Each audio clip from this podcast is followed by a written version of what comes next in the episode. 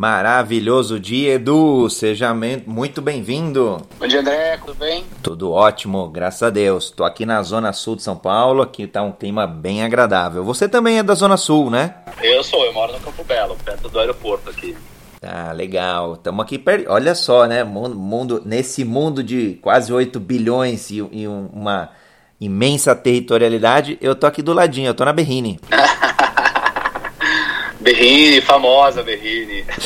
ah, vou te falar, mudou bastante. Em tempos de pandemia, poxa, aqui era. Eu mudei, morei uns 10 anos na Moca, aqui em São Paulo, e uns 7 anos em São Bernardo do Campo. E faz um ano, mais ou menos, a gente mudou. E a gente. Eu conhecia a Berrine de outros tempos, né? De um tempo mais é, tumultuado, mais movimentado. E, e é, é impressionante como que ela tá diferente, como que ela está se transformando né, nesse, nesse novo modelo híbrido de trabalho? Imagino, viu? Imagino que tenha acontecido muita coisa por aí. Bacana. Bom, o pessoal tá chegando aqui, Edu. Eu vou fazendo a tua apresentação ao longo aqui da, do nosso bate-papo.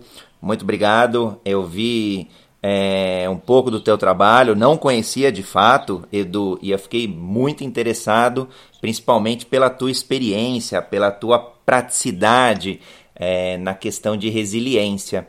E, e, nesse, e aí, é, para alinhar, eu vou te colocar aqui de moderador também, Edu, se a gente precisar subir o pessoal. É um bate-papo, eu trouxe algumas perguntas aqui e toda a audiência que está okay. aqui nos assistindo pode subir para fazer perguntas também. Acho que tanto a gente acho que dá para explorar contigo dois aspectos que eu gosto bastante, que é o lado mais pessoal, como a gente ter resiliência, sermos pessoas mais resilientes nos relacionamentos, é, na carreira, mas dá para explorar, Edu, que você também tem um conhecimento muito grande no mundo corporativo. Então, como as empresas serem aí mais resilientes, com uma liderança e equipes é, mais pre melhores preparadas, tá bom? Tá ótimo, eu acho que eu gosto muito do Clubhouse quando as pessoas fazem perguntas, sobem, né? Assim a gente pode trabalhar com as necessidades, né? Os interesses. É, então eu estou à sua disposição aqui para que a gente, sei lá, se você quiser fazer qualquer pequena abertura aqui, eu posso falar um, um, um minuto do conceito. Eu gosto muito da, de definir o conceito, sabe, André? porque hoje muita gente, tem um cara chamado Nassim Taleb, que escreveu um livro chamado Antifragilidade. Sim, famoso. Resiliência, é, e ele detonou a resiliência, então as pessoas acham que resiliência é só aquela ideia de sofrer pressão, de que o resiliente não cresce, de que o resiliente não só volta só ao estado natural, e toda a história da resiliência conta exatamente o contrário, né? Conta de um ser que se fortalece, que cresce, que se antecipa e que constrói iniciativas estratégicas para alcançar os seus propósitos. Né? Então, eu acho que, eu, se você quiser. Eu acho, eu acho que é um bom ponto de partida. Eu acho sim, Edu, é um bom ponto de partida. Bom, aqui já fica o convite para levantarem a mão, clicando aqui embaixo, no, no, na parte de baixo do aplicativo, tem uma mãozinha, é, é só levantar. É, bom, eu, eu vou brincar aqui, Edu.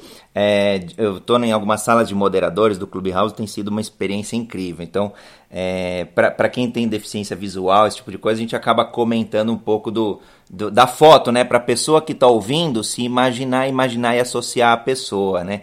Então, para quem ainda não me conhece, eu sou André Sanches, eu tenho cabelo mais arrepiado, tô com uma foto aqui com um sorriso de um ouvido ao outro, e aqui eu tô usando terno é, de uma época da qual eu fui é, presidente da São Paulo Turismo. E eu tô com o Edu Carmelo, que tem um sorriso incrível, fantástico, um brilho no olho, um cabelo crespo aqui e também tá super bem vestido aqui de, de cinza, um colete cinza, uma, uma blusa aqui mais azul. É isso, Edu? É isso. Legal.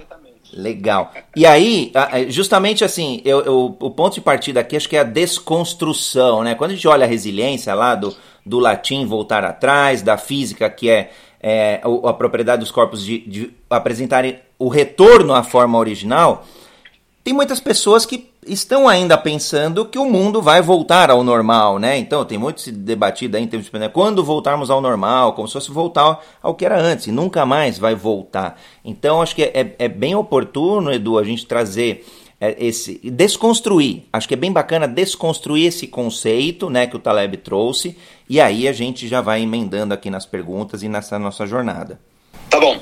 Bom, então vamos pensar da seguinte forma. Hoje, né, desde o ano de 2000, desde o ano de 2000, não é 2015, não é 2010, é 2000. Desde o ano de 2000, nós já estamos na terceira geração de resiliência. Quem estuda resiliência sabe que existem três gerações. A primeira geração estudou a resiliência como se, é, como, se a gente definisse uma única palavra, seria manter-se é, no jogo. A palavra é manter-se. Então, os estudos vieram lá do Havaí, lá da Edith Grothberg, em 1950, que já se falava como que crianças que viviam em estados de pobreza mantinham-se é, sãs, né? mantinham-se vivas, inteligentes. Assim, é um estado de sobrevivência, Edu? É sobreviver mesmo? Não tem, a ver, não tem a ver com sobrevivência. Um, é um estado de fortalecimento do ser diante de altíssima adversidade. Tá. Não significa sobrevivência. Sobrevivência, por exemplo, é quem estava no campo de concentração e que não poderia sair dali. Ah, essa é uma questão, ou seja, estou num estágio precário e ainda eu sou escravo de um sistema. Isso é sobrevivência. Essas crianças, como se a gente vivesse na favela, elas estavam ali, não tinham fatores de proteção e mesmo assim elas tinham o que a gente chama de locus de controle, elas tinham discernimento, elas cresciam, elas tinham humor, elas tinham inteligência, elas se desenvolviam. Esse é o primeiro estágio, manter-se. O segundo estágio, mais ou menos por volta de 1980, quando entra a psicologia, entra um cara chamado Martin Seligman, e aí ele traz um outro sentido, ele traz o sentido de recuperar-se. Por quê? Porque ele estava fazendo um estudo maravilhoso lá dos soldados que iam para a guerra e depois que voltavam para casa, eles não conseguiam mais se adaptar àquilo. Então eles precisam fazer um, um trabalho de recuperar o seu estado anímico, o seu estado psicológico para dar conta de um outro tipo de vida. A terceira geração, por volta de 2000, ela vai dizer: pera lá, calma. Na primeira e na segunda geração, o sujeito, ele na verdade é um objeto da circunstância. Então, entre uma onda, entre uma guerra, detona a vida dele, ele tem que fazer alguma coisa. Não, isso é pouco. Vamos olhar, vamos sair, porque todos nós estávamos presos na definição do Thomas Young, que é o que você acabou de dizer. Ah, quando a gente fala, quando a gente fala voltar ao estado natural, isso veio lá do Thomas Young, que era engenheiro e que emprestou o conceito para falar de materiais elásticos. Né? Então, se você está em cima de uma ponte e a ponte balança, não fica preocupado, fica tranquilo, porque ela denota este grau da, da, da ponte. Só que teve um problema, porque aí todo mundo começava a usar metáforas terríveis para isso. Não sei se você lembra, assim, seja como ponte, seja como silicone, seja como bambu. Seja como... A do bambu é a mais clássica para mim, no mundo corporativo é, eu ouvi muito. É, é, a ideia é que eu sou capacho, eu tenho que estar lá. Então meu chefe fala, ô, oh, isso aqui, eu falo assim, chefe, isso aqui tá errado. O chefe dizia, não, seja resiliente, aguente, né? Tudo isso foi pro saco, com todo respeito. Quando vem a terceira geração, ele fala, peraí, não pode ser objeto da circunstância. Não pode ser voltar ao estado natural. Esse é um conceito físico, não tem a ver com humano. Aí eles foram para a etimologia. Na etimologia está escrito resilier. Cilier, olha que bonito, André. Cilier significa saltar, estar impulsionado para. E esse re não é de para trás, é de novamente, como reunião, como reencontro. Então, o, na etimologia, que pega o ser como um todo e não vê o ser como um objeto da circunstância, nem muito menos como um objeto físico, na etimologia ele está dizendo: este ser resiliente é aquele que está impulsionado para. Então, traz um atributo na terceira geração onde ele se torna o protagonista, ele não se torna mais o objeto da circunstância. E o que é bacana é que esse salto, Edu, remete que não tem volta. É, é, é, um salto que não tem retorno. Acho que conceitualmente é muito bacana. Então, de todos eles, todos nós, todas as gerações falam. Existe um ser que cresce, que se fortalece e que a terceira geração vai falar sobre antecipar cenários e construir iniciativas estratégicas que gerem soluções a partir desses cenários. Resumindo, para as pessoas poderem perguntar, existem três tipos. Hoje, não, o ideal era a gente chamar de resiliências. Existem três tipos de resiliência, vamos assim dizer. Existe a resiliência. Então, vamos supor, você está na onda lá, vem uma grande onda que você nunca viu na vida, né? Você está no mar lá. Então, a onda te dá o caldo e você consegue se manter nela e consegue chegar na praia sem afogar. Número um, manter-se. Na segunda situação, a onda vem e te dá um caldo, te esfola, e aí você sai da praia e consegue se recuperar daquilo e volta né, para poder nadar depois. Na terceira geração, você vê a onda se formando. Por quê? Porque você tem um propósito. Você tava, entrou no mar para brincar. Você ia lá surfar bem. Então, na terceira geração, você se antecipa a essas ondas complexas e se treina, se fortalece, se prepara para pegar essas grandes ondas de oportunidades. Então eu só queria marcar isso como abertura para que as pessoas possam conversar, porque essa questão da antifragilidade, os caras falam: "Ah, não, o resiliente não cresce, o resiliente não fortalece, o resiliente só volta ao estado natural". Nada disso. Desde 2000 a gente já usa a resiliência estratégica. Então você antecipa cenários, você fareja trabalhos, você tá como um ser protagonista. Né? Então, assim, por isso que eu pergunto, ah, e agora o que eu faço com a pandemia? Gente, espera um pouquinho. Se você entende as três resiliências, se você diz, por exemplo, quando teve a pandemia, muitas empresas, muita gente não tinha um e-commerce. Tá? E aí o que aconteceu? Teve resilientes que em três meses, do nada, construíram um e-commerce. Olha que interessante. Teve resiliente que demorou seis meses, que perdeu tudo, que buscou de novo. Olha aí, aí é o recuperar. E teve resiliente que antes da pandemia já tinha preparado o seu, o seu e-commerce. Então tem aquela frase, né? É, a arca estava pronta. Né? Noé construiu a arca antes de chover. Olha que sacada, antes do dilúvio. Então a gente gosta muito de falar dessa terceira geração, de antecipar. E fica atento, que tem um monte de gente boba que vai te dizer para você se seja elástico, seja ponte, seja silicone, já passou essa geração.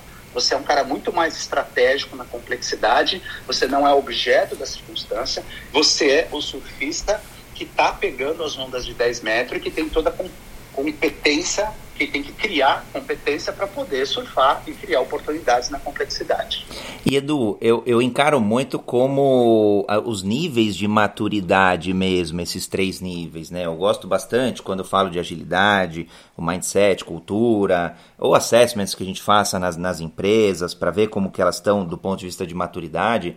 Eu vejo esses três pontos que você comentou muito como níveis de maturidade mesmo, de resiliência.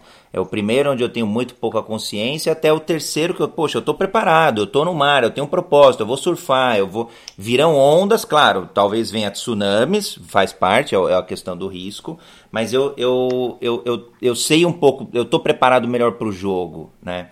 E, e Edu, é, em geral, resiliência ela está mais associada a essa capacidade de risco, ao lado mais negativo ou, ou, também muito mais do lado de oportunidade, um lado mais positivo, de estar preparado para aproveitar oportunidades?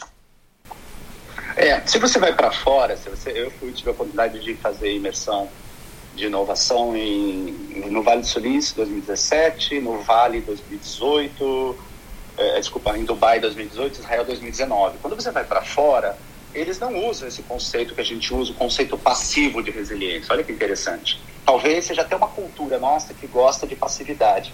Não existe. Se você pegar, por exemplo, bom, você pode pegar o meu livro, mas você pode, se você escrever resiliência McKinsey, por exemplo, resiliência Deloitte, você vai ver que as empresas usam o conceito de resiliência completamente diferente do que ficou esse conceito da física.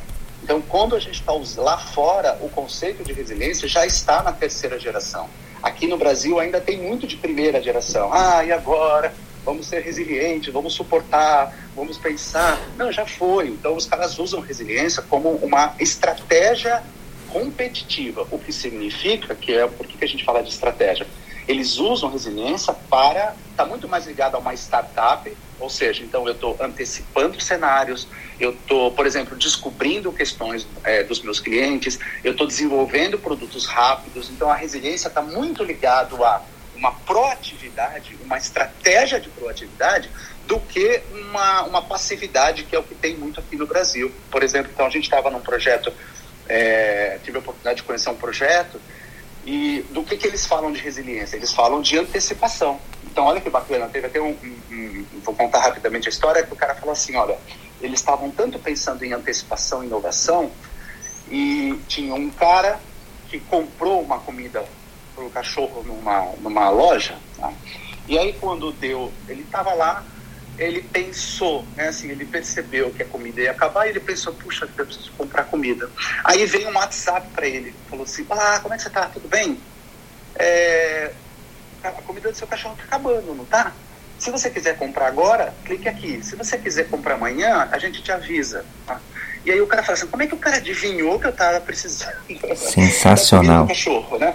Ele não adivinhou, ele tem uma estratégia de antecipação, ele tem uma estratégia de resiliência. Quando o cara foi lá comprou a, a, a, comida, ele anotou ali, botou no CRM do cara e ele fez uma, uma análise, né? Bom, vai demorar sei lá, 30 dias, 28 dias, sendo mais preciso, né? Vai demorar 28 dias e a gente antecipa e quando ele pensar em comprar, a gente já passou para ele.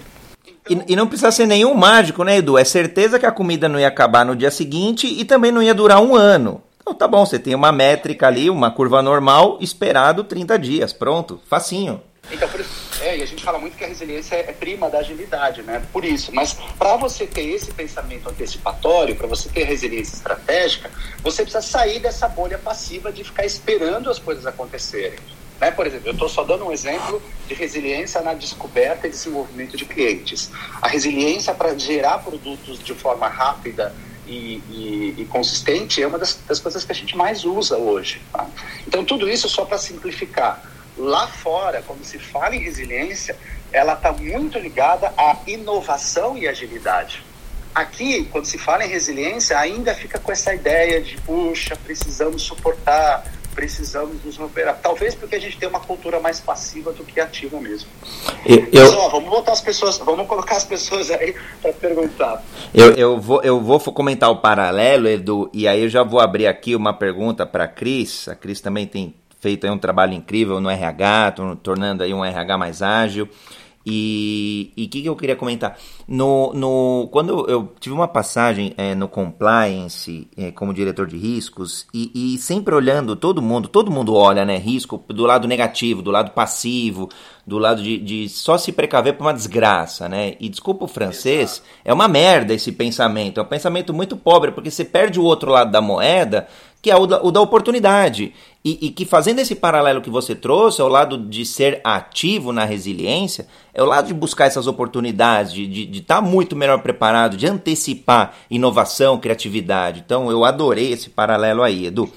É, vou abrir aqui para Cris. Quem quiser, é, fazendo um pequeno reset aqui da sala, a gente está com o Edu. É, comentando sobre resiliência, a gente já desconstruiu a resiliência e quem quiser aqui aproveitar, levanta a mão, a gente vai subindo aqui para esse bate-papo com o Edu. Pode ir lá, Cris, pode perguntar. Oi, bom dia, meninos. Edu, meu querido. Eu sou muito suspeita para participar de uma sala com o Edu, né? O Edu é, para mim, uma pessoa, um, uma referência, assim, né? Eu, toda vez que tenho alguma dúvida é, no que diz respeito à resiliência, liderança, eu tô sempre atrás dele, porque é muito gostoso ouvi-lo, né? A gente, eu brinco que a gente tem que ligar até aquela SAP para às vezes entender o que ele está falando, que ele vai tão além das nossas expectativas que a gente acaba aqui é, tendo que pedalar. Mas, bom, André, é um prazer estar aqui com você. Toda vez que eu puder, eu sim participo, né, com a maior cara de pau, porque aqui eu mais aprendo do que falo qualquer coisa. Eu sou a Cris Santos, eu tenho uma empresa é, de gestão de negócios e pessoas para o mercado dedicado ao mercado de academias, né, mercado fitness. Uh, e assim eu realmente me dedico a entender e a ajustar né, o comportamento das pessoas para os negócios andarem de uma maneira mais saudável, né? E eu gosto muito da fala do Edu quando ele diz que a resiliência parece que existe, né? Essa cultura do que tem que estar tá tudo ruim para depois ficar bom, sabe? E que a gente tem que aceitar tudo, né? Eu acho que a gente não tem que aceitar tudo. Eu acho que a gente tem que ter uma certa calma, uma certa lucidez para lidar com tudo isso, que realmente está tudo muito é, complicado, né? E eu acho que ah, muito mais do que pessoas que ah, pessoas que estiveram preparadas lá atrás e que agora estão conseguindo sair dessa, eu acho que não tem muito essa regra, né? Eu acho que quem se manteve mais lúcido talvez seja mesmo a, a, a, a palavra, né? De entender tudo isso que está passando e, e, e, ter nisso, né? Uma oportunidade de crescimento, né? Uma oportunidade de fazer algo para sobreviver, né? E poder ser solidário nesse sentido. Eu queria fazer uma pergunta para Edu. Eu posso, né, André?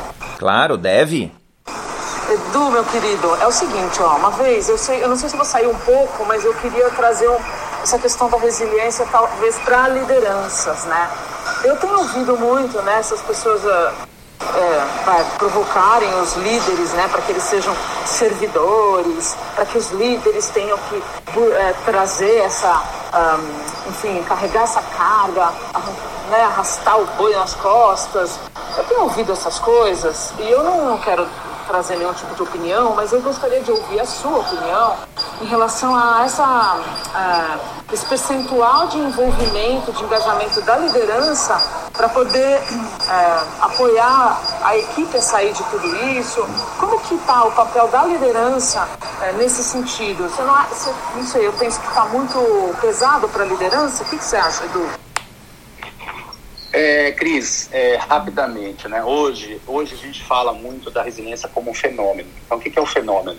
Existe o agente estressor, existe o talento, as competências dos talentos, e existe o sistema de apoio. Então, uma organização que é resiliente, ela não só fortalece os talentos, mas ela fortalece a cultura, os processos, os sistemas, porque não adianta pedir resiliência para o talento e não deixar ele trabalhar, não deixar ele fluir, não dar orientação para eles. Então, por exemplo, em 2020, o que, que a gente percebeu? Eu fiz mais de, sei lá, 60 palestras na pandemia, trabalhando com mais de 60 empresas. Então, o que, que a gente percebeu? É, o líder, ele sofre bastante, né? Porque ele também não, ele está na resiliência número um ele está tentando suportar, ele, tá, ele não tinha resiliência nível 3, ele não estava antecipado, ele não estava preparado, ele não sabia lidar com a complexidade. Isso é uma questão que vai ficar cada vez mais forte. Nós, como cultura, tendemos a pesar né, o papel do líder, é isso que você falou, né? Porque nós, como cultura, ainda somos uma cultura passiva. Então, a gente quer um líder pai. Então, tem que ser o pai, o líder é o pai, o líder é o servidor, o líder tem que fazer tudo. E, obviamente, isso pesa um pouco para o líder, porque o líder ele tem o seu papel, ele tem o seu poder, mas, por exemplo, se você tiver uma cultura ruim, se você tiver processos ruins, se você tiver sistema ruim, sistema organizacional ruim, isso pesa ainda mais para ele. Ao mesmo tempo, ele tem essa responsabilidade de cuidar de liderança. Então, por exemplo, né, o que a gente viu? A falta de resiliência. As pessoas foram rapidamente para home office, e aí tinha 7 mil reuniões, cada área demandava uma coisa, e aí o cara tinha lá 20 tarefas e ele não sabia qual era a mais importante. E quando ele ligava, então isso já demonstra uma falta de autonomia estratégica da equipe. E quando ele ia lá falar com o líder para saber o que, que, ele tinha que fazer, o líder também não sabia. O líder, o líder não dava alinhamento, o líder não dava priorização e o líder não dava apoio. Claro estou generalizando, estou dizendo aqui 70, 75% da liderança brasileira. Então, e aí, quando o líder não faz o seu papel bom, aí o RH tem que ficar criando é, é, atividades sintomáticas, né? Então, ah, os caras estão com saúde mental abaixo, ah, vamos dar uma um curso de resiliência, vamos dar mindfulness. Eu sempre falo, cara, isso é, isso é sintomático, não é a causa resolve a causa, e aí a causa, nesse sentido, grande parte é da liderança, no sentido de que, cara, dá o norte, cara, apoia, cara, vai ouvir. Ah, mas eu não sei usar o Zoom. Cara, aprende, você não pode deixar sua equipe é, fora, sem, sem é, atualização, por causa que você não sabe usar o Zoom, o Teams. Né? Então, o que, que a gente tem visto é, como é que a gente corrige isso? Corrige não só pedindo resiliência de suporte de primeira geração lá na ponta. Então, o líder também tem que ser resiliente, a cultura tem que ser resiliente, o sistema tem que ser resiliente. A gente tem muito a aprender nisso. Agora, esses 25% que foram resilientes na pandemia, o que é que você via? Você via ajustes rápidos. Você viu que, você fala assim, o cara fala, ó, oh, gente, está difícil aqui, mas vamos fazer o seguinte, dessas 10 tarefas aqui, não, vamos, não, vou, não vou te cobrar 10, Vamos fazer as duas, as três mais importantes? Vamos neste foco. Quando você tiver alguma dúvida, tem a segurança psicológica, você sabe que eu estou aqui para te ajudar. Então pode me ligar, pode me organizar. E eu posso também não saber, e a gente pensa juntos. Mas eu estou te dando, é aqui que nós vamos, faz isso aqui primeiro e eu vou te dar suporte, né? Eu vou, uh, o, o André sabe muito bem. No ágil a gente tem um mindset maravilhoso que é não é ficar cobrando performance das pessoas, mas é o líder precisa retirar o máximo de obstáculos para que essas pessoas possam trabalhar. Então o líder grande parte da liderança ainda é comando controle. E quando veio a complexidade, eles viraram, piraram. Eles não souberam trabalhar porque eles não tiveram essa resiliência. Então, o bom líder hoje não é ficar lá melhorando, tentando cobrar resultado, mas é o cara que olha o processo, como é que está acontecendo. E se ele percebe que tem obstáculos que a equipe, que está impedindo a equipe de trabalhar, de ter, de ter saúde mental, ele retira, ele não dá um somebody love.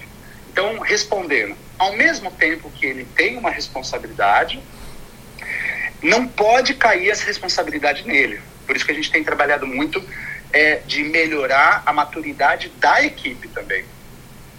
Eu gosto da frase, da, só para terminar, eu gosto da frase da, da, da Pat McCord, da Netflix, né? A Netflix tem um conceito maravilhoso que é liberdade com responsabilidade. Então ela tem a frase que eu amo, que ela fala assim, ó, aqui na Netflix nós não queremos adultos que gostam de ser tratados como criança. Então eu gosto demais, por quê? Porque a resiliência, o que, que ela faz? Ela melhora a maturidade das pessoas. Então vamos desenvolver as pessoas como adulto, maduro, responsável, que é assim que é em Israel, para que as pessoas possam né, enfrentar ou suplantar a complexidade com maturidade, com responsabilidade e com inteligência coletiva. Edu, e, e, você comentou um ponto importante da agilidade, né? Esse líder aí mais resiliente, ele, ele fez o que o ágil pede. Ele inspecionou, viu que precisava ajuste e foi lá e adaptou, né? De forma bem simples, claro, mas foi, é, é, o, é o que o mindset ágil, essa cultura ágil acaba pregando. Perfeito, é isso mesmo, né? Ou seja, você, você olha de fora para dentro então, olha, porque a gente, a gente, chama, a gente fala que é primo, né? Que são primos, né? Eu, tô, eu como resiliente, estou olhando os sinais de oportunidades, ou quem sabe até de perigos, né? Então, eu estou olhando de fora para dentro. Eu não estou na minha salinha olhando os resultados, olhando os relatórios que vem do meu PowerPoint. Não. Depois, eu diminuo o ciclo de inspeção, que é a grande sacada do ágil, né? Eu não vou demorar um ano. Um ano. Trabalho, né?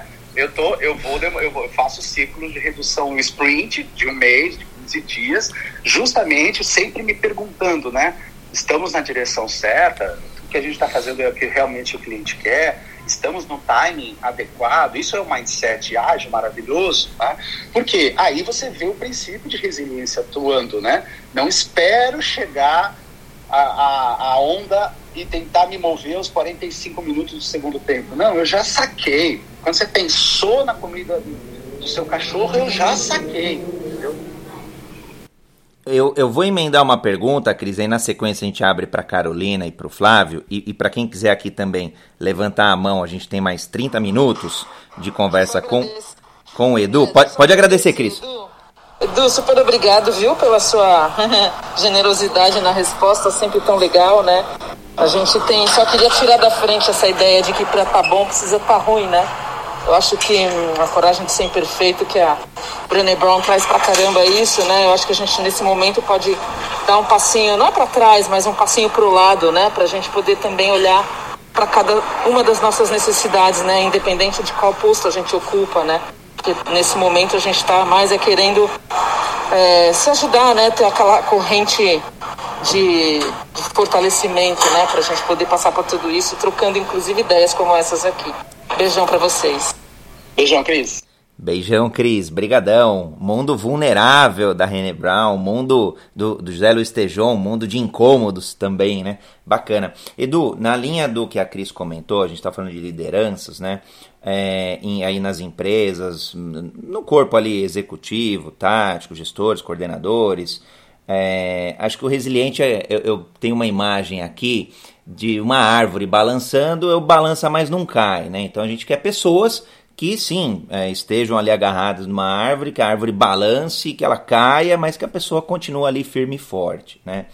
É, tem algum teste, Edu, que dê para saber de uma pessoa o quanto é a capacidade de resiliência dela? O, e aí, óbvio, para ajudar gestores, assim como a Cris, assim como tem outros, é, tem bastante gente aqui do mundo corporativo que eu sei que trabalha com RH, por exemplo. É, algum tipo de teste para saber é, para que, que ele aplique no funcionário, ou algumas percepções que o gestor, que o, que o líder tenha para ele entender, poxa, esse cara aqui ele é, ele balança, mas não vai cair, eu quero esse cara do lado do meu lado aqui. Oi, André. É, existe, acho que, se não me engano, que eu conheça, deve ter mais, mas que eu conheço, existe três testes americanos muito bons, da, da turma da Grothberg, da turma do Seligman, é, e aqui no Brasil tem a Sociedade Brasileira de Resiliência. E a Sociedade Brasileira de Resiliência aplica um teste de resiliência, tanto para o aspecto pessoal como o aspecto corporativo, entendeu? É, e aí eu, eu, sei que ele está super acessível. Se você procurar a Sociedade Brasileira de Resiliência, teste de resiliência, o da Sociedade Brasileira é reconhecido, você pode fazer o trabalho. Agora, sempre com todo respeito e amor do mundo aqui, sempre muita atenção quando você for fazer esse tipo de coisa, para ver qual é a configuração. Olha, você mesmo, engraçado, né? A gente falou aqui e você usou a metáfora da árvore do firme, mas não cai. As metáforas boas não são metáforas de objetos. As metáforas boas são metáforas de pessoas. Então, é, essa é uma questão super importante. O teste, muitas vezes, ele está com mindset da resiliência de de manutenção, manutenção e, e de suporte e manutenção. Preste atenção, né? Porque o que a gente está usando hoje é resiliência estratégica. Então eu não quero saber o quanto você aguenta a porrada. Eu quero saber o quanto você está antecipando oportunidades, criando projetos, conversando com relacionamentos. Então, se você for fazer algum teste, preste bem atenção se ele não está drivado, se o drive dele não é um drive de passividade. Prestar muita atenção, porque o que você precisa não é só o drive de passividade. O que você precisa é se perguntar: é, como está o meu projeto? Eu tenho um bom projeto? Eu estou fazendo um trabalho de descoberta de novos clientes? Eu estou fazendo um trabalho de relacionamento com os novos clientes? Eu estou usando antecipação para descobrir novos cenários? Eu estou usando antecipação para descobrir necessidades reais e necessidades futuras dos meus clientes, em quanto tempo eu estou levando um projeto? Eu, ah, sabe, aqui brasileiro, você fala, Israel, cara, era uma loucura. O cara teve uma ideia de manhã, testou ao meio-dia, à noite está lançando. Aqui o cara teve uma ideia de manhã, postou na internet. No outro dia ele teve mais uma ideia, postou na internet. Ele vai postando intenções, mas não vai fazendo o projeto. Quando você vê, o projeto dele, que poderia ser feito em um mês, está demorando quatro meses. Olha a resiliência aí. Então, não é, é, é, é, Muito obrigado pela pergunta, porque a questão fundamental é: antes de fazer qualquer teste, se pergunte qual é a configuração do teste, entendeu? Porque senão você pode ficar preso nas, nas, nos suportes, no quanto você coisa, se você tem isso, tem aquilo, mas o trabalho de resiliência estratégica, né, que é antecipar, pensar estratégico, criar alternativas, descobrir produtos que ninguém está descobrindo, é, e na maioria das vezes não estão nos testes, tá? Show! Não, perfeito. É, é, e o exemplo da, da, metáfora mesmo, é, é, te mostra, Edu, e, com toda a, a, transparência e humildade, que eu estou engatinhando nesse tema. sou apaixonado a hora que você aceitou o convite de estar aqui com a gente, eu explodi o coração aqui de felicidade. Muito obrigado mesmo. Vamos engatinhando e aprendendo, claro. Carol, pode abrir o microfone para fazer uma pergunta aí, ou de agilidade, ou de resiliência. Fique à vontade, seja bem-vinda. Obrigada, André. Tudo bem? Bom dia, bom dia, Edu. Todo mundo que está aqui com a gente também. Edu, sou sua fã, né? Você sabe disso. Te acompanho bastante, aprendo demais com você, demais mesmo. Estou é, sempre realmente ali olhando a parte de liderança, enfim, experiência do cliente, já fiz seus cursos, já li seus livros também. Enfim, realmente uma inspiração para todos nós. Obrigada aqui pela oportunidade, me sinto num bate-papo, né? A parte boa do Clubhouse é isso, né? A gente consegue ficar próxima das pessoas que a gente realmente admira, né? E pegando um pouquinho o gancho, né, que a Cris falou sobre liderança, hoje eu sou líder numa companhia, né, estou como líder numa companhia, é, e, e, até o que o Edu falou, né, eu achei muito engraçado, assim, porque foi, eu fui me vendo, né, foi passando um filme na cabeça porque eu fui para o home office rapidamente também, vivi o cenário do e-commerce, né? Trabalho numa startup, então fui fazendo mudança nas sprints, fui fazendo várias mudanças aí também, então eu fui me, me enxergando, né? E eu brinquei muito que o ano passado o líder que tem controle se matou, né? Porque realmente, assim, é, é o líder que pensa e vive controle não consegue mais liderar em home office. Né? Então é. E, e, aí muita coisa aconteceu. Eu vi muitas coisas acontecendo em volta de mim também. E, e o que eu achei muito importante, Edu, que você considerou para pegar o gancho para a pergunta, é sobre a questão do foco, né? Realmente nunca foi tão importante a questão do foco e, e deixar a, os indicadores, as metas, né, claras. A gente trabalhou aqui também muito com o OKR, funcionou muito bem, nesses pontos, né? E, e, aprender a fazer boas perguntas. Eu acho que se o líder não consegue fazer boas perguntas, ele não consegue facilitar caminhos, né? E tem horas que a gente aprendeu que o menos é menos e tem hora que o menos é mais também, né? Então acho que é entender esse, ter esse feeling aí para entender e enxergar esses pontos. E aí eu passei por uma transformação que eu vou aproveitar para perguntar que é sobre preparar novos líderes, né? Quando você está ali na liderança e você entende esses pontos e tudo mais, é uma coisa. Quando você passa no pipeline, né, ser líder de líderes e prepará-los para que eles continuem aí com uma cultura de liberdade, autonomia é, e também a, a confiança, né, é muito delicado esse processo. Né? Você tem que ajudar os seus líderes a facilitarem os processos, mas é, é um trabalho aí é, delicado em que você, em alguns momentos, entra para ajudar e em alguns outros momentos você precisa que essa pessoa é, continue facilitando esse caminho e aprenda isso. Além de indicar os seus cursos, Edu, que eu já fiz, inclusive. É, o que, que você hoje me traz de dicas para esse preparo desses novos líderes que geralmente já vem enraizado aí, né? Às vezes eles já são líderes também, mas já vem enraizado essa cultura realmente de controle, de, enfim, né? Ter que estar tá ali realmente ali o tempo todo, né? Então, o que, que você hoje me traria como líder de líder? O que, você me daria de dicas? Obrigado, Carol. Muito obrigado. Imagina. É, então, Vou tentar ser bem sintético, porque daria uma outra sala só para falar sobre isso, né? Mas veja, quando você entra, o problema, o problema que eu chamo da cultura paternalista que a gente tem é que ela mantém a média performance, ela mantém os medianos médios e o gente ruim, ela, ela, ela beneficia a gente ruim. O que, que a gente tem visto hoje na complexidade é o seguinte: então vamos supor que eu sou líder, vamos supor que a sua empresa descobriu um novo, novo nicho, uma nova estratégia. Aí a gente fala assim, gente, vamos mudar a estratégia aqui. Vamos para a França, vamos para a França, porque nós vamos capturar novos clientes para este novo produto.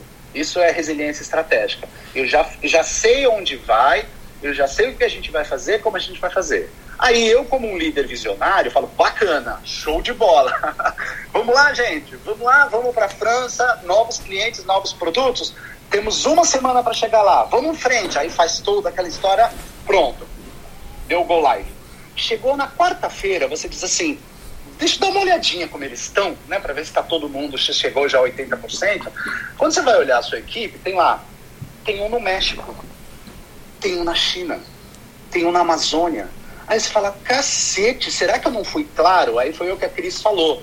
O cara, o cara disse sete vezes que era lá, o OKR estava claro. Mas o OKR é extremamente importante.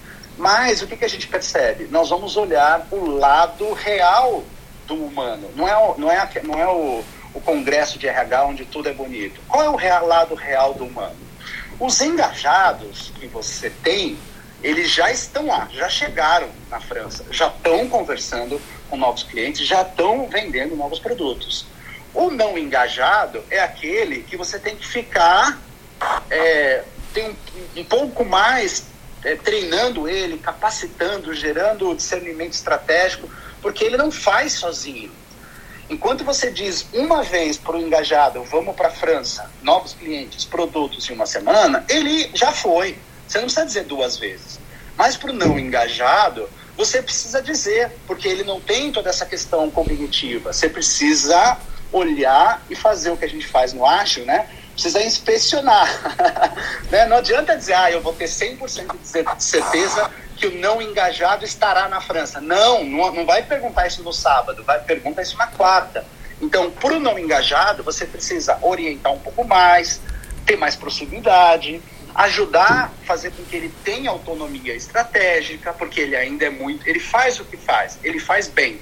Mas se tem uma novidade, se tem uma, uma, uma mudança de complexidade muito rápido, se tem algo muito ágil, ele não dá conta.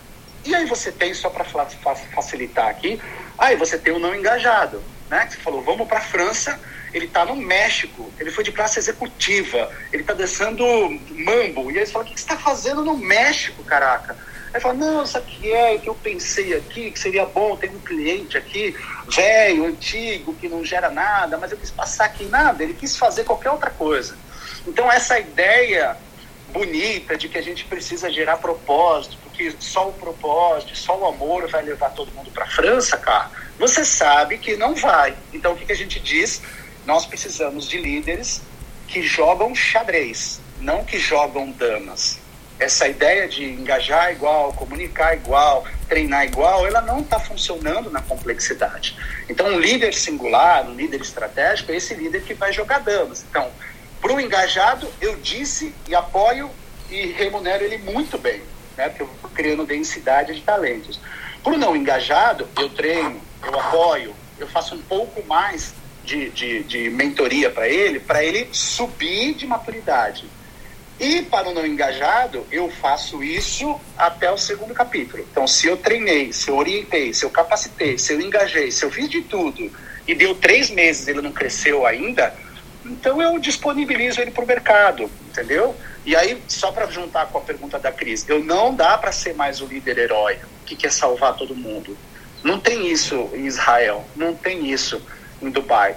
Tem uma relação, que é o que a, Netflix faz bem, tem uma relação adulto, maduro, responsável. Essa ideia de ficar dando 10 mil cursos para os caras e os caras não fazem, né? Tem aqui o Flávio que, que sabe muito bem disso, e aí não tem gestão de consequência e fica assim, não faz mais sentido. Tá? Então, a minha dica é OKR, OKR, OKR. né? Dá muito alinhamento, dá muita priorização e vai trabalhando essas pessoas à medida que eles têm interesse. Se, se, se hoje você não tem interesse em trabalhar, para mim eu já, eu já descarto mas o cara tem às vezes uma capacidade cognitiva que ele não está entendendo. Então eu vou ajudando, dando suporte, dando mentoria, para que ele ao mesmo tempo aumente a maturidade e aumente o domínio das novas competências para surfar essas ondas complexas. Espero ter respondido, Carol. Respondeu sim, Edu. Muito obrigada mais uma vez, viu? Muito obrigada mesmo. continuo te acompanhando aqui, para aprender bastante. Obrigada pelo espaço, gente.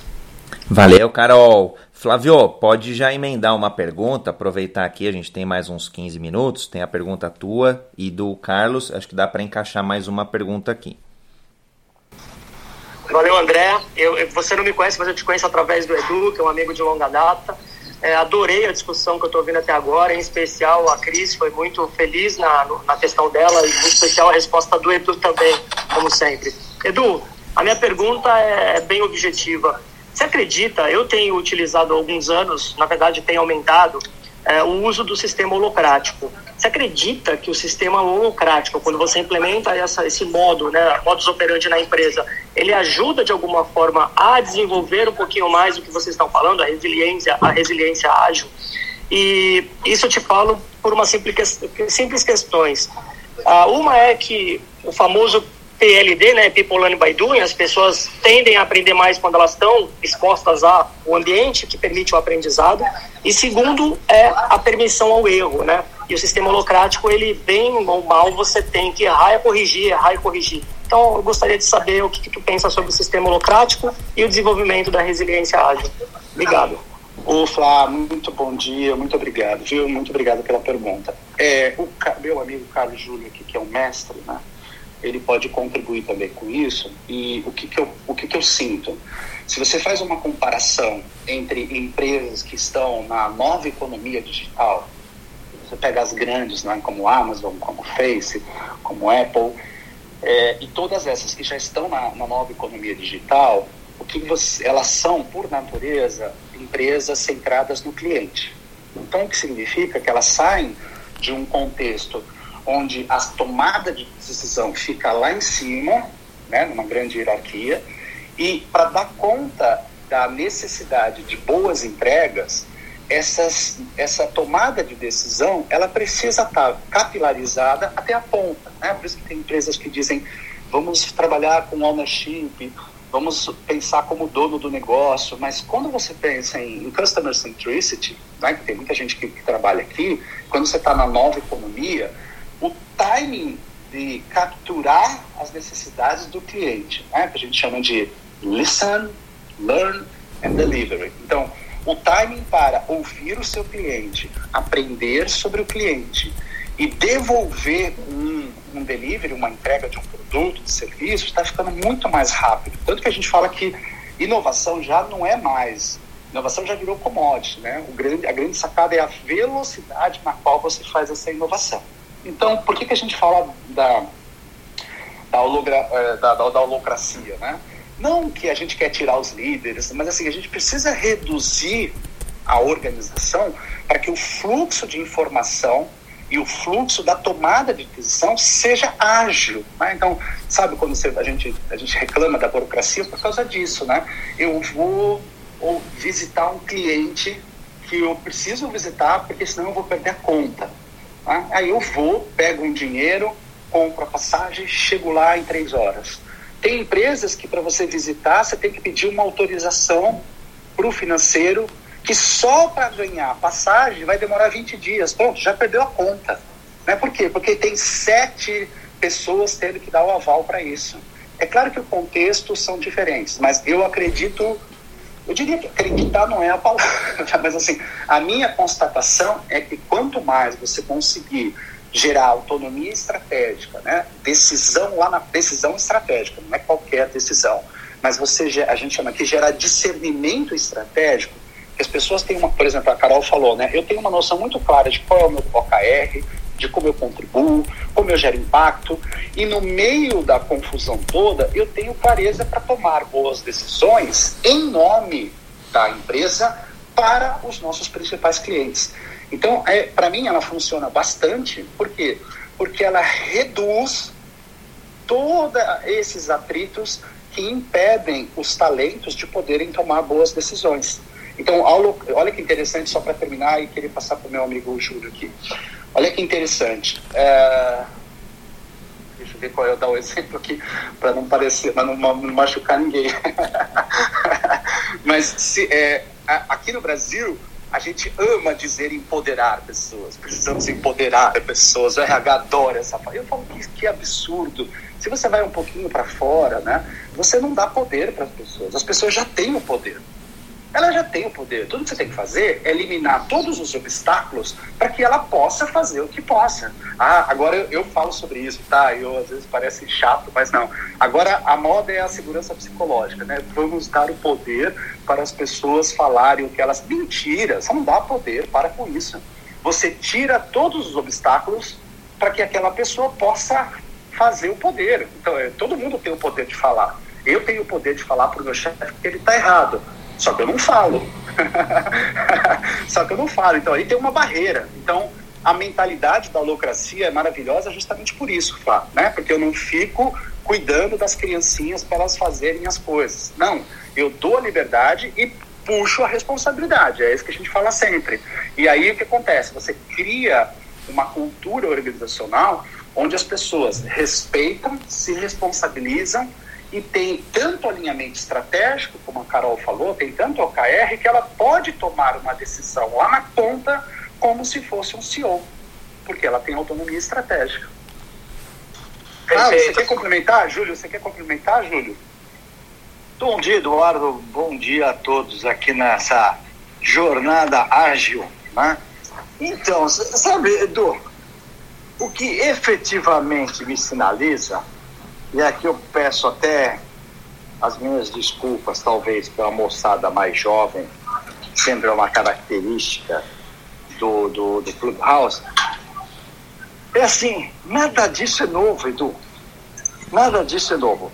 Se você pegar os estudos e o excelente livro do Garrett Morgan, Imagens da Organização, lá no Imagens da Organização, que é um livro que deve ter pelo menos uns 30 anos, ele já descreve as metáforas que representam as empresas, os diversos tipos de organização, começando no que ele chama empresa máquina, até indo lá o que ele chama de prisão psíquica. E se você viajar por essas nove metáforas que ele tem lá, você vai perceber que muito do que vocês estão colocando aqui, a questão de como, é, como se organizar, é, é, é a empresa resiliente, as pessoas resilientes, o time resiliente, empoderamento ou não empoderamento individual, poder, empoderamento é, de equipes, etc. Está tudo lá.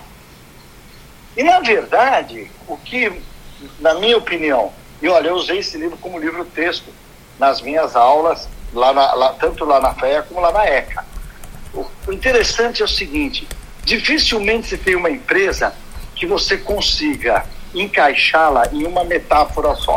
Deixa eu ver se eu consigo dar rapidamente aqui um exemplo. Vamos supor, você pega o McDonald's.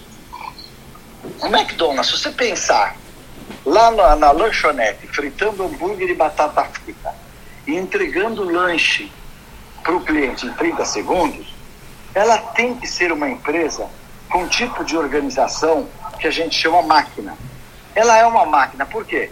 Se ela não tiver um processo definido, uma linha de produção, um prepara a carne, o outro frita, o outro monta o sanduíche, o outro põe na embalagem e joga no balcão e outro entrega, ela não consegue efetivamente cumprir o seu plano de não deixar o cliente esperando mais que 30 segundos ou um minuto, sei lá quanto é o tempo, pelo seu sanduíche. Muito bem. Agora, a mesma organização, McDonald's, na hora de selecionar um franqueado ou escolher um novo ponto de venda para se construir um McDonald's, ela é a metáfora cerebral. Ela não tem nada a ver com essa coisa de linha de produção ou a metáfora máquina, como o Garrett Morgan chamou. Por quê?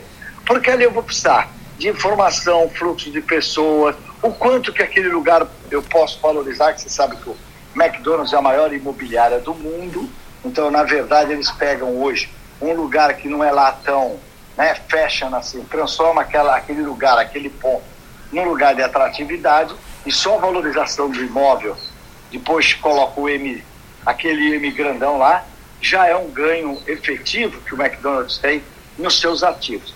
Então, para poder escolher esse ponto, na verdade, você tem uma estrutura ali que a gente pode enquadrar na chamada é, metáfora empresa cerebral. A empresa que trabalha com dados, trabalha com informações, que tem parâmetros para tomada de decisões baseada é, é, em dados e informações. E olha, não é novo, né?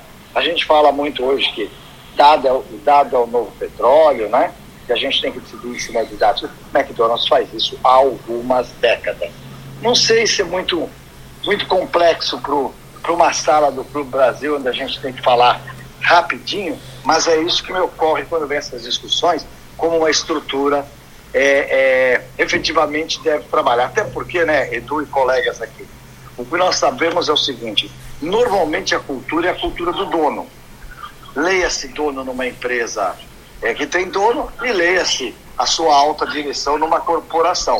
Mas se você tem um dono que preza pela ética, que preza pelo resultado mais do que pelas horas trabalhadas, que preza por um ambiente de trabalho onde as pessoas aprendem se desenvolvem, essa é a cultura que vem. Se você tem aquele dono que o que vale para ele é o funcionário sentadinho ali das nove às seis da tarde, né? Não interessa que o pato é macho, eu quero é ovo, é isso a cultura que você vai ter na organização. Valeu, queridos. Obrigado, Júlio. Muito obrigado. O, o Júlio, deixo aqui né, minha admiração pelo Júlio. E, e, eu acho que a síntese que ele trouxe é maravilhosa, porque quando a gente pensa, viu como não dá mais para pensar resiliência em bambu, elástico, silicone, viu como não dá mais? A resiliência estratégica, a gente precisa ser um metamórfico. E é o que a Carol trouxe, o que a Cris trouxe, né? Você é singular, você é contextual e você é sistêmico, né? Uma hora você está se relacionando com uma pessoa, com um cliente de um jeito, outra hora você está se relacionando com outra pessoa de um outro jeito. Então, assim, a sua riqueza em termos de resiliência é essa extrema capacidade de se metamorfosear eticamente diante de todos os cenários. É, é menos, é menos bambu e mais X-Men, entendeu?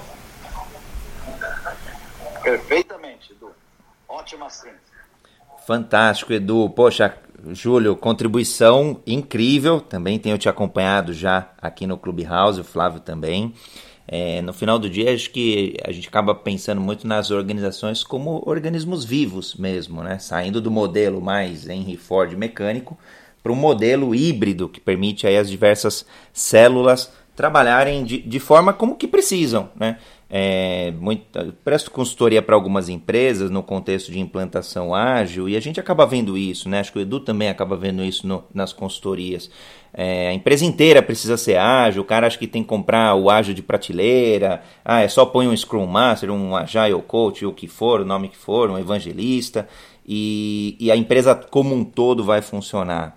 E não é assim, porque tem momento que não precisa, né? Não, é, não, é, não precisa ser, não precisa seguir a modinha. Se, se o jogo tá bom, tá funcionando no, na figura aí do, do Júlio, tá entregando o lanche em 30 segundos e é o que precisa, que vai satisfazer o cliente, é, vai satisfazer todas as premissas de um bom atendimento, vão ser felizes. Então, André, mas justamente como você disse, né, e como nós falamos aqui, essa questão da implementação do Agile nas empresas, é, também ele tem que emanar é, da cabeça, não tem que emanar lá do C-Level. Eu tenho um exemplo rapidinho para te dar aqui, você vê, eu sou conselheiro da Aramis, nós somos uma empresa velha economia, né? Indústria têxtil, têxtil com 100 moda masculina, 100 lojas, em shopping centers espalhados pelo Brasil todo. Só que nós temos um CEO extremamente jovem, competente, que é o Richard Stad, e o Richard começou a frequentar lá Digital House e tal e tal, e falou, não, eu preciso entender o que é esse Agile. E aí nós lá no conselho vamos fazer o seguinte, vamos fazendo por grupos, quer dizer, o que você tenta fazer Agile primeiro, lá na área de produtos, para vocês é, é definirem é, é, é, o pré, a pré-linha de produtos, né? antes de você chegar na coleção, tem tudo uma pré-coleção, você vai dividir lá em alguns times, você vai fazer alguns sprints e ver se isso agiliza o processo. Claro, contratamos um, um facilitador para isso, uma pessoa, o Matias, um cara muito bom. Hoje, André, eu acho que não tem sessão, não tem departamento da empresa que não usa para alguma coisa algum algum agile, nem que seja fazer uns sprintzinhos para acelerar esse ou aquele processo. Mas por quê? Porque o Richard comprou essa coisa, participou ativamente em grupos, né? É, é, em sprints, em sessões de Scrum, etc. Então é o que eu digo, né? Se a cabeça não quiser, é duro o time comprar. Por que, que eu vou fazer algo que meu chefe não acredita? Não vai fazer. Fato, Júlio, no, no, final do dia é a cultura, os valores, e, e, todo mundo busca isso, maior colaboração, maior comunicação, maior, melhor comunicação, maior barra melhor transparência, né? É, eu tenho mais, tinha, tinha uma pessoa aqui que eu tentei subir, mas eu não estou conseguindo. Eu peço desculpas aqui é, para quem levantou a mão, porque tá aqui. Eu vou tentar colocar de novo, tá? A ferramenta aqui, acho que não consegui, vou tentar de novo. A gente, e aí, essa pergunta a gente já caminha aí para os finalmente, aí para as conclusões. É a Ana, tô te, não consegui. Ah, agora foi, Ana. Pode fazer tua pergunta. Olá, pessoal, bom dia. Muito obrigada aí pela oportunidade, André. A sala tá realmente com conteúdo maravilhoso. Estou bastante. Eu já tinha visto essa sala, não, não tinha conseguido entrar ainda peguei um pedacinho aí muito interessante, realmente é muito rico, né? Agrega muito para nossa realidade. Eu queria fazer aqui um, um desafio, uma provocação aqui para o Edu. Gostei muito do quando ele falou sobre essa nova forma de liderar, que você é legal você pôr os OKRs e dependendo do tipo de colaborador, você como líder deve atuar de forma diferente. E algum, em alguns casos, realmente, você tem que largar de mão. E aí eu te desafio da seguinte forma, Edu. O que você faria é, no caso de uma empresa pública que você realmente não pode largar de mão. Aquele colaborador foi colocado ali para você e você tem que fazer o melhor com ele. E você sente que ele é aquele colaborador que você é, deveria, na, na, no que você falou, deixar mais de lado, entendeu? Tirar dali. Olha, é, eu vou dar a minha perspectiva, tá? Sobre uma ótica funcional. É, o grande desafio da, da, gestão pública, a gente tem aqui aproximadamente 30 clientes, 30% dos nossos clientes são gestão pública. A gestão pública tem se transformado justamente porque o CNJ tem desenvolvido muito trabalho de inovação, você deve ter percebido aí. Agora, eu primeiro vou olhar o grau de desengajamento desse servidor. Né? Se ele, eu, eu, a gente faz três, três camadas de investigação. A primeira camada é ele pode estar desengajado porque ele não sabe o que precisa ser feito. Então, se eu percebo que ele está desengajado porque ele não sabe o que precisa ser feito, eu vou orientá-lo. Eu, como líder, vou orientá-lo. A segunda camada, ele não sabe fazer o novo. Ah, vamos supor que entrou um projeto lá, e ele precisa fazer alguma série de novas práticas e ele não sabe fazer. Então ele está desengajado porque ele não quer dizer que ele não sabe fazer. Então quando eu percebo que ele não sabe fazer, então eu vou fazer um trabalho muito grande de capacitação com ele. Se por acaso ele está engajado porque ele está vendo é, sinais é, de distorção na cultura, que é bem comum, tá? Eu vou tentar ajudá-lo.